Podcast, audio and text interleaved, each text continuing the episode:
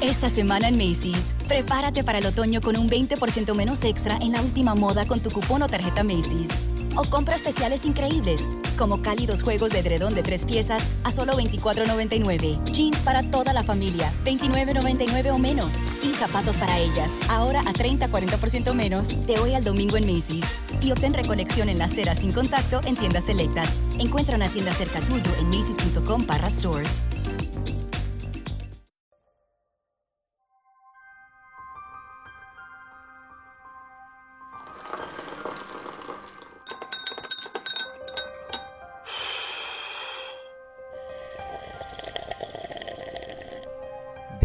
A Sorbos de Suspenso Podcast.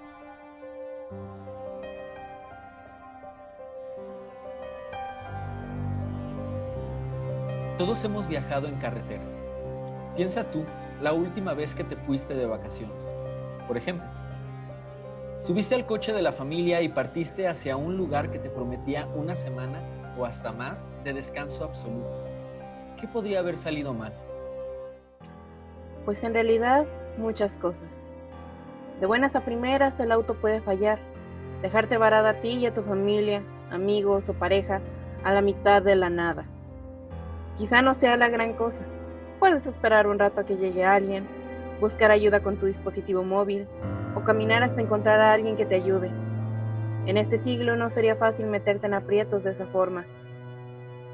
Pero hace unos cuantos siglos, en medio de la nada, en Escocia, sí era grave, pues escondido en lo profundo de una cueva se encontraba un clan aterrador, que con tal de llenar sus estómagos, eran capaces de desaparecer a los viajeros y, bueno, quédate un poco más y sabrás de qué estamos hablando. Escuchas, vayan a llenar su taza con café y den junto a nosotros unos sorbos de suspenso mientras platicamos la historia de Sonny Bean, el demonio de Galloway.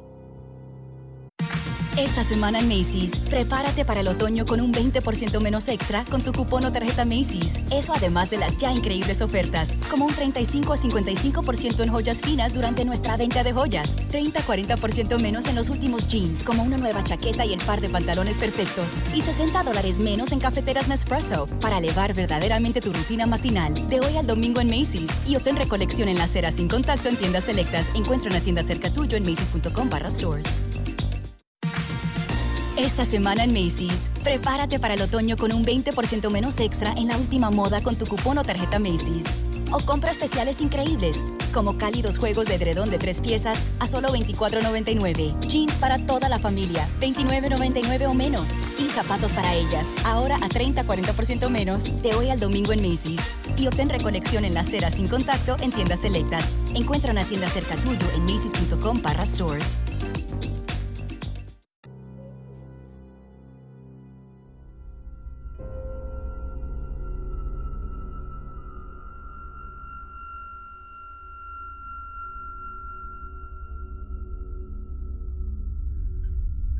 Sean todos bienvenidos a este nuevo episodio aquí en Sorbos de Suspenso Podcast. Y pues, ¿cómo han estado? ¿Se acuerdan de nosotros? Porque nosotros nos acordamos de ustedes, aunque ustedes no lo crean. Después de mucho tiempo sin escucharnos, estamos aquí de vuelta y esperamos que de nuevo sea de forma regular. Sí, con esto de la cuarentena, la verdad es que nos desconectamos también un poco. Eh, los últimos episodios que habíamos hecho pues eran online, igual ahorita seguimos eh, eh, grabando de esta forma. Queremos pensar que el internet que tenemos ahora es mejor que el que teníamos antes, entonces esperamos que ahora salga mejor.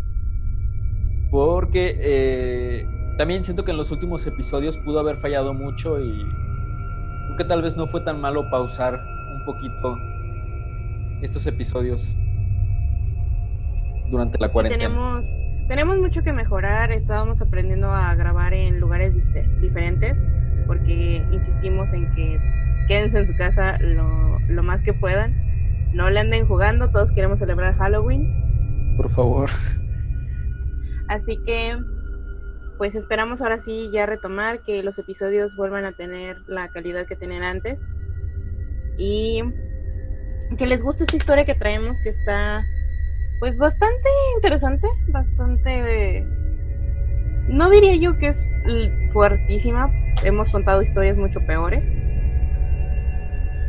Haciendo énfasis en el exorcismo de Almanza, que aparentemente a la gente le encanta, porque es el más escuchado que tenemos.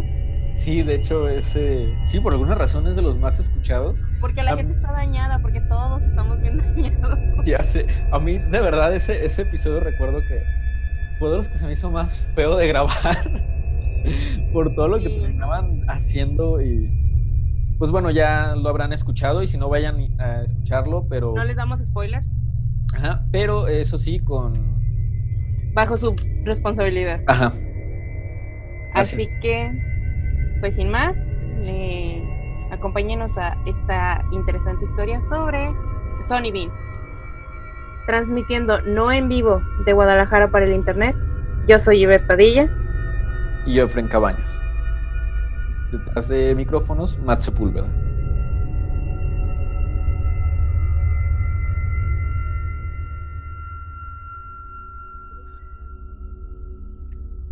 En la Escocia del siglo XVI, se contaba la historia de un terrible asesino, Alexander Sonny Bean, y su clan caníbal, quienes según la leyenda se alimentaban de la carne de aquellos viajeros que con la intención de, embarcar hacia Irlanda pasaban cerca de su guarida. Hay distintas versiones acerca de la posible fecha de nacimiento de este personaje. Mientras que unos la sitúan en el año 1390, otros lo hacen en el siglo XVI, durante el reinado del rey Jacobo VI de Escocia. En lo que todos coinciden, sin embargo, es que este individuo nació en East Lothian, una población agrícola a pocos kilómetros de Edimburgo. Bean nunca encajó ni dentro de la comunidad ni en su propia familia, la cual quería que siguiera los pasos de su padre, el panadero del pueblo. Al final, cansado de intentar ganarse la vida honradamente, Bean entabló una relación con Agnes Douglas, una mujer acusada de brujería por los lugareños y de la que se decía que había cometido sacrificios humanos e incluso conjurado al diablo. Agnes era conocida como Black Agnes Douglas, la bruja oscura de Lothian. Porque no hay mejor partido que una mujer a la que acusaron de hacer sacrificios humanos, ¿verdad? porque si ya no querías este, seguir el ejemplo de tu familia y las buenas costumbres y todo, pues ya que más daba.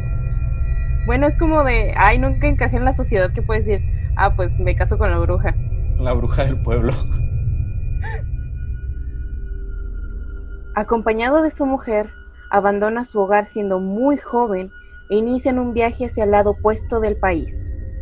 Tras pasar varios meses viajando y escondiéndose, la pareja finalmente decidió establecerse en algún lugar.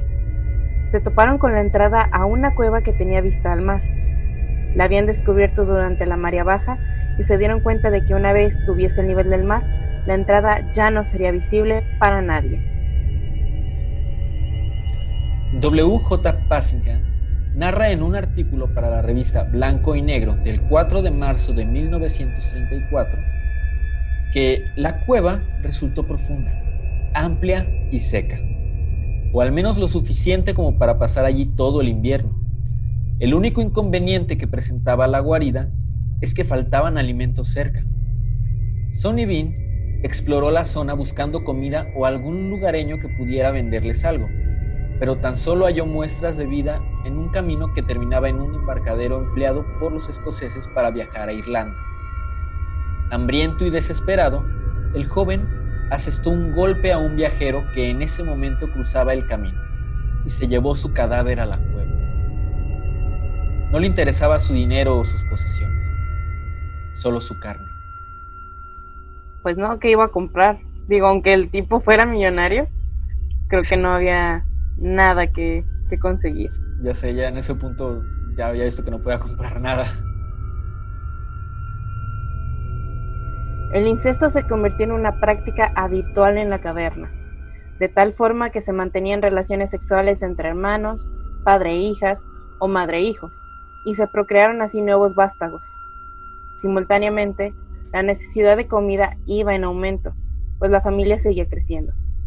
La solución a sus problemas la seguían encontrando los viajantes, a quienes asaltaban, pero además llevaban su cadáver a la caverna donde era devorado.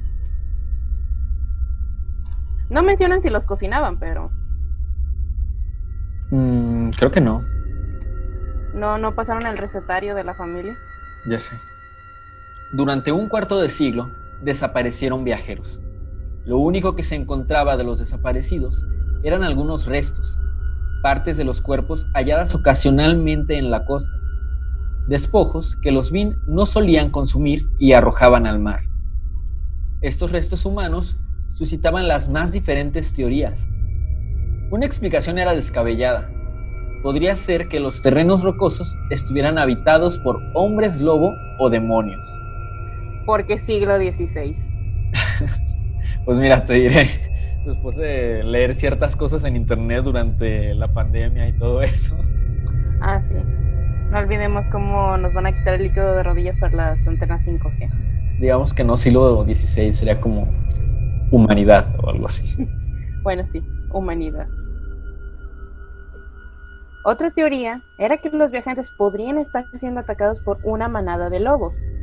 Sin embargo, esta hipótesis no se sostuvo durante mucho tiempo, pues no solo desaparecían individuos que viajaban solos, sino que también grupos de cuatro, cinco o hasta seis personas. Aunque, eso sí, nunca atacaban a más de dos si iban a caballo. Eran muy cuidadosos, asegurándose las posibles vías de escape y nunca dejaban a nadie con vida. Surgió otra hipótesis. Algún posadero debía ejecutarlos mientras dormían y enterrarlos en un sitio aislado para no ser descubierto. Esto ocasionó muchos juicios a inocentes. Lamente- Lamentablemente para ellos, la tradición de la época hacía que los torturaran hasta arrancarles una confesión de culpabilidad, tras lo cual eran ejecutados. Porque justicia humana. Me recuerda mucho a las brujas que lanzaban al mar. Que era como de, ah, pues si te mueres eres inocente y si no eres bruja. Y era como de, Ajá. ay, se murió. Bueno, ahorita está con Dios. Ajá, bueno, vamos a enterrarla en Santa pues. Sepultura o algo así, Ah, no sé, sí, algo de Santa ese tipo. Sepultura. Ajá. Pero bueno, te ganaste esta bonita cruz en tu tumba o algo así, no sé. Muchos posaderos inocentes fueron asesinados por este motivo y otros tantos abandonaron su trabajo por el temor a hacer los siguientes. Esto ocasionó que la zona se volviese más desierta todavía y el tránsito de mercaderes y viajeros descendiera. Una tarde, un grupo de 30 personas regresaba a casa tras haber pasado el día afuera. Cuando escucharon unos gritos delante de ellos, al llegar al lugar, se encontraron con un hombre que se defendía pistola en mano contra una banda de atacantes de aspecto salvaje. Cerca de él yacía su mujer en el suelo, destripada, mientras algunos de los atacantes le arrancaban pedazos de carne y se la comían cruda. Las mujeres del clan le habían cortado el cuello y bebían su sangre. El hombre, temeroso de correr su misma suerte, se defendía desesperadamente con su pistola y su espada contra una turba de hombres del clan. Los viajeros, atónitos, no podían creer lo que veían. Al ser descubiertos, el clan de los Bin huyó hacia las colinas. El superviviente aportó testimonio sobre lo ocurrido y la historia llegó a oídos del rey James I de Inglaterra, el cual decidió tomar serias medidas. Envió a 400 soldados acompañados de perros de caza a la zona. Los perros hallaron rápidamente la entrada de la caverna. El fuerte olor a carne podrida les facilitó la búsqueda. Los soldados penetraron en la cueva siguiendo un pasadizo en forma de zigzag hasta llegar al hogar de los Bin. Ahí encontraron a 48 personas. Sonny Bean y su mujer, sus ocho hijos, seis hijas, 18 nietos y 14 nietas, fruto de continuos incestos entre todos ellos. Pero lo peor era que el lugar estaba lleno de cabezas cercenadas, brazos, piernas y demás miembros, amontonados unos sobre otros. Algunos trozos de carne habían sido salados, con la intención de conservarlos para los siguientes meses. Y ya eran, bueno, prácticamente fue el final de todo. pero ya eran prácticamente una comunidad. 48 personas. La familia caníbal fue llevada presa y el rey los calificó como bestias, por lo que no eran merecedores a un juicio. Fueron condenados a muerte y ejecutados en el acto. Las mujeres y los niños fueron clavados en estacas y mantenidos con vida lo suficiente como para que vieran cómo morían los hombres del clan. Estos fueron desmembrados y se desangraron hasta morir, sin mostrar ningún tipo de remordimiento por, lo que habían hecho. Dedicaron a sus captores todo tipo de insultos y obscenidades. La leyenda cuenta que Sonny Bean repetía continuamente, no ha terminado, nunca terminará. Posteriormente, las estacas donde agonizaba el resto de la familia fueron presa de las llamas. Bueno, a estos... fue igual de cruel que... Que todo lo que hicieron. Básicamente. Sí, de hecho usted os iba a decir que esos sí los castigaron. Aquí de alguna manera es un poco injusto que castiguen a los niños y a los nietos, porque pues finalmente pues naces en un lugar en donde tu papá te enseña que quieres comer, ah sí, vamos a la carretera a ver qué nos encontramos. Entonces, pues o sea, comprendo que eran asesinos, pues, pero pobrecitos nietos. Pues los calificaron como bestias. Pues es que toda su vida habían crecido así prácticamente. Pues sí. Y también, o sea, pues es el siglo XVI, ¿no? Claro, ahí hay una, un castigo diseñado para bestias, aparentemente. Sí, y también no creo que hubiera nadie que, que podría decir, no, hay que tratar de rehabilitarlos o cuánto me lo vende para experimentar con él, no sé. La leyenda sobre este terrorífico clan caníbal puede que sea tan solo eso, una recopilación de mitos de la Escocia profunda y oscura. Pero lo que sí parece real es que el canibalismo no les era desconocido a los habitantes de la Escocia medieval. La región de Galloway, lugar donde presuntamente sucedieron los hechos, fue, hasta la Edad Media, un lugar especialmente salvaje. De todos modos, es muy posible también que, aprovechando la fama que sus habitantes tenían de gente poco civilizada, la propaganda pro-inglesa creara la leyenda del loco caníbal Sonny Vane, tal como ha llegado hasta nuestros días.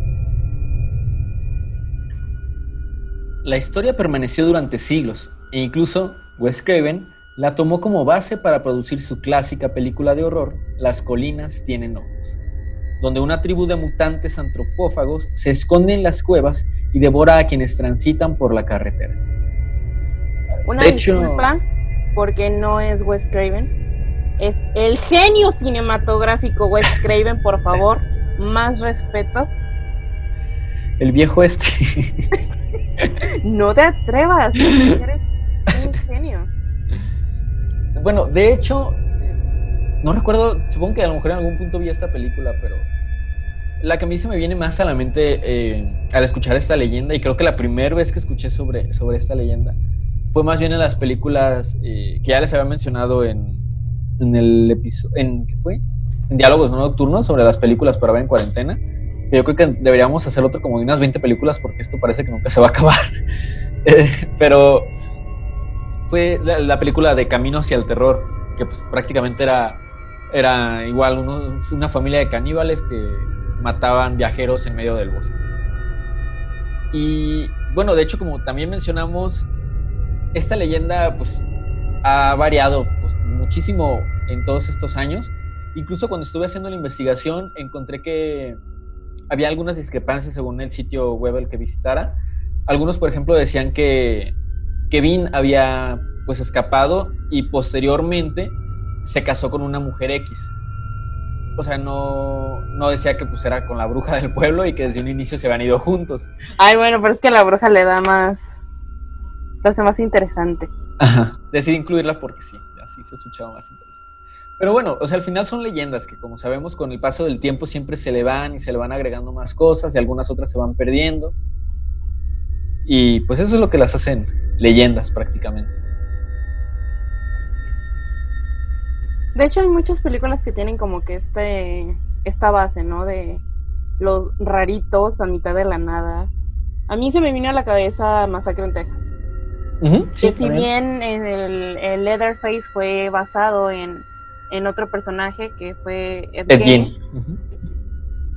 Ed Gein, Ed Gein. no sé. Ya sé. Este... El, el, fulano ese, el Don Ed, el Don Eduardo. Este, eh, parte de lo mismo, de que las personas que pasan por ese pueblo o por ese preciso lugar y tienen la desgracia de quedar varados o de encontrarse con ellos, pues terminan teniendo finales bastante, bastante feos. Si conocen otra historia con esta temática, pues compártanla, porque pues uno nunca ve suficientes películas de masacres. Ya sé. Pero sí, de hecho, o, o sea, esta historia se convirtió prácticamente en un clásico también del cine de terror, porque o sea, hay miles de historias que tal cual es, o sea, es un güey que se la pasa en el bosque y que se la pasa matando personas. Y ya el hecho de que se las que... coma. Bueno, imaginando que fue cierto, la escena donde el hombre está intentando defenderse y su esposa está siendo devorada frente a sus ojos, creo que sería una escena brutal para, para ver una película. A mí me, me acaba de causar ñañeras, pero, pero pues no lo pueden ver porque audio, ¿no? sí, de hecho, lo que sí es que siento que la leyenda, sea real o no, creo que está bien hecha porque te da, siento que te da a entender a lo mejor sí tenía como otras opciones, además de ser caníbal, pero sí te explica como en, de cierta forma las razones que tuvo como para este primer asesinato. Comerse a la, a la persona porque no había encontrado más comida, no había encontrado dónde comer. Aunque bueno, si estaba cerca del mar, pues podría haber sí, pescado, supongo. No hay pescado, pulpo, pepinos de mar. No sé, guacala. Se comen. Sí, ya sé no sé cómo y no quiero investigar, pero sí sé que se come. Eh, sí, de hecho, esa podría haber sido otra opción, pero. Bueno, prácticamente te dicen cómo pudo haber. Bueno, o sea, es que desde un inicio también, si nos vamos a eso, pues también podría haber sido el panadero de su pueblo, pero tampoco quiso hacerlo. Pues sí. Aunque creo que especialmente el hecho de estar buscando gente para asesinarla, creo que tampoco sería como un trabajo muy sencillo de hacer, pero bueno creo que igual para mí tiene mucha lógica que haya sido un tipo de propaganda. No sé, desconozco si, Inglaterra tenía algo en contra de Escocia, pero es como de, oye, no quiero que absolutamente nadie pase por ahí, no me conviene tal vez económica o comercialmente, pues me inventó una historia. ¿Y qué historia tan buena se inventó? Sí, también eso.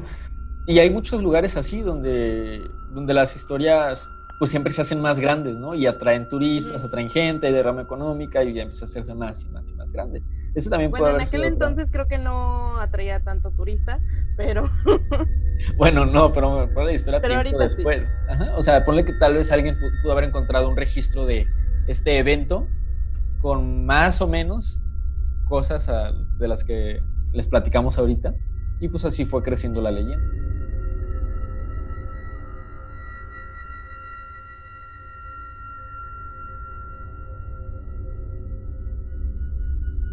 Esto fue todo por el episodio de esta semana aquí en Sorbos de Suspenso Podcast.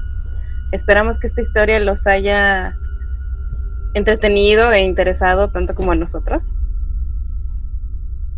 Este fue el episodio número 19. De hecho, pues recién me estoy dando cuenta de eso.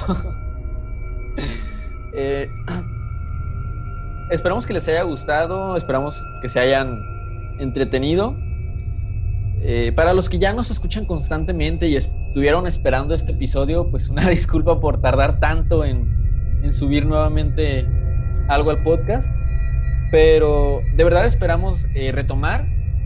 Por lo pronto ya tenemos también el guion del siguiente episodio, que a mí en lo personal me emociona mucho porque es algo que a mí durante un tiempo sí me causó algo de conflicto.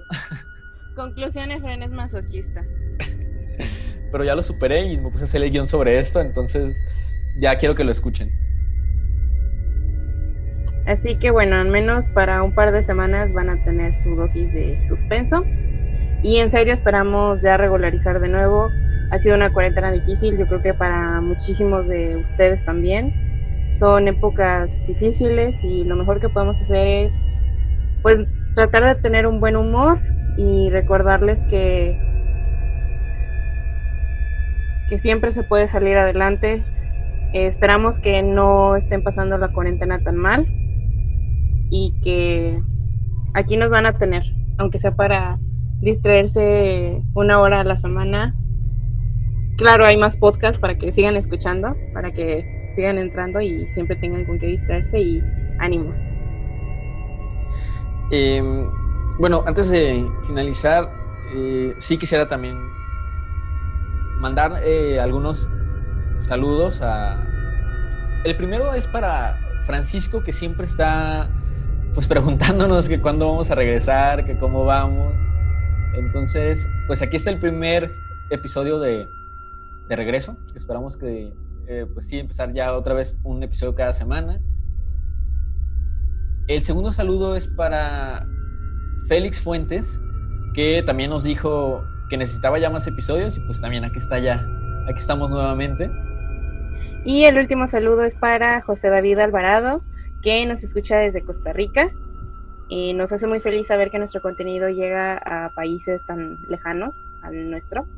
Y nos menciona que nos admira mucho y que estaba esperando eh, cuando subamos el siguiente episodio. Esperamos que te haya gustado mucho y que estés al pendiente de los que siguen.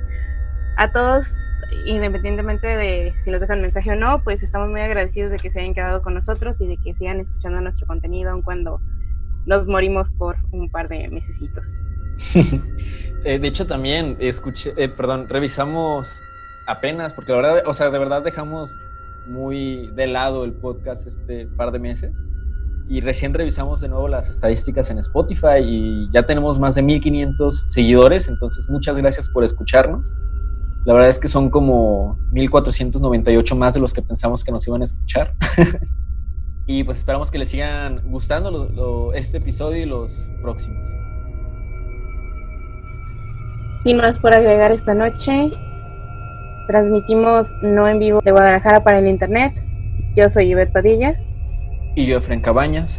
Detrás de micrófonos, Matt Sepúlveda. Buenas noches.